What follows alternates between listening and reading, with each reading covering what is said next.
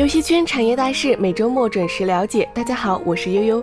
本周是二零一七年的第一周，游戏圈被两件事给刷屏了，其中一则引来了道贺声不断，另一则却是遭遇了一片骂声。本次语音就跟大家说说本周游戏圈的喜事和祸事。先来说说喜事。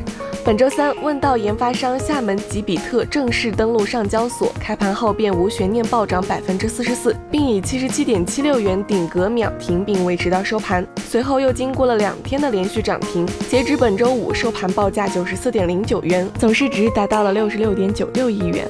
至此，此番吉比特上市也创下了 A 股多个第一，分别是国内首家在 A 股主板非借壳独立上市的游戏企业。二零一七年国内 A 股主板首个互联网 IPO，同时呢，也是迄今为止发行价最高的厦门上市公司，以及截止目前位居厦门地区第一的高价股。需要指出的是，吉比特在二零一六年的净利润达到了六亿元左右，这很大一部分受益于问道手游的良好市场表现。以目前的收盘价计算，吉比特相对于二零一六年净利润的市盈率为十五倍。目前这个估值在游戏行业还并不算很高，这意味着公司市值还有很大的上涨空间。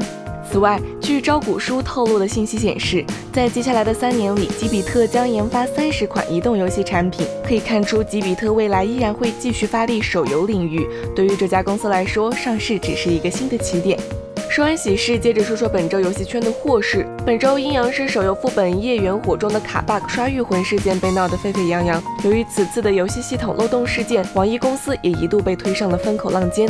值得一提的是，从网易面对危机的补救措施以及公关处理，可以说是彻底的将大部分零氪玩家到重氪玩家全都得罪了。要知道，如果运营与危机公关处理不到位，这对于玩家的忠诚度打击将会是巨大的。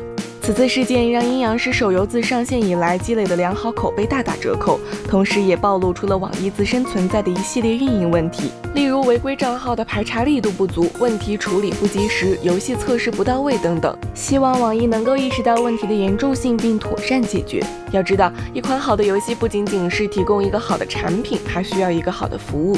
以上内容就是本周游戏圈被刷屏的两件事的报道以及一些评论，供大家参考。